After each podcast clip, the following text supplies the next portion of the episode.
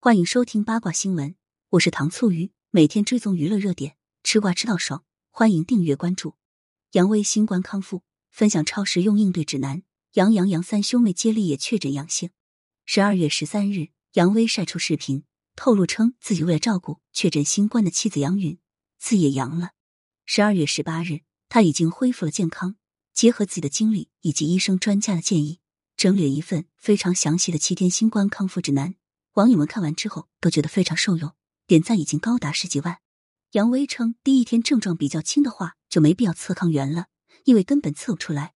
破案了，难怪很多明星自称身体不适，前几天测出来都依然是阴性，后来才测出阳性。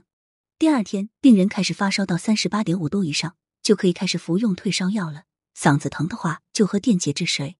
网上的电解质水被炒得很贵，杨威教大家制作方法，只需要柠檬糖。盐和温开水就足够了。杨卫回忆自己第三天的时候，免疫系统杀红了眼，自己喝水的时候喉咙如同砂石划过，喝点温盐水漱口也可以缓解嗓子疼的问题。发烧期间也不能盖太多的被子，这样会导致体温过高，不利于身体的恢复。好在第四五天体温就会降下来，但是依然会特别没劲儿，鼻塞与咳嗽的症状也还会存在。这个时候有精力的话，就可以开始给家里做消毒杀菌工作了，包括家居餐具。尤其是卫生间都需要杀毒，不过这个事情有些争议。有网友觉得彻底康复后消毒比较好，因为气味会比较大，会进一步引发身体不适。到第六七天的时候，核酸便会转成阴性了，但其实依然有转回阳性、反复发烧的风险。这应该是很多人都不知道的。恢复阳性后的一周也是不可以吹冷风的。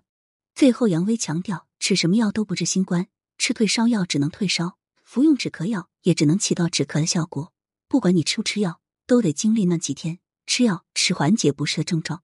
在视频的最后，杨威叹了口气，感慨杨洋洋和双胞胎女儿目前也已经确诊了新冠，自己和杨云的战斗才刚开始。不过好在夫妻俩已经有了经验，既能感同身受孩子们的症状，也照流程对症下药，所以不至于慌乱。他说后续还会分享康复过程。网友们纷纷大赞杨威发布的很及时，普及内容言简意赅，很实用，甚至比一些大夫说的都好。此前，杨威自称确诊的时候，网友们还调侃全家都姓杨，儿子还叫杨洋洋，很有预见性。如今全家都感染的格外早，算是赶上第一批了。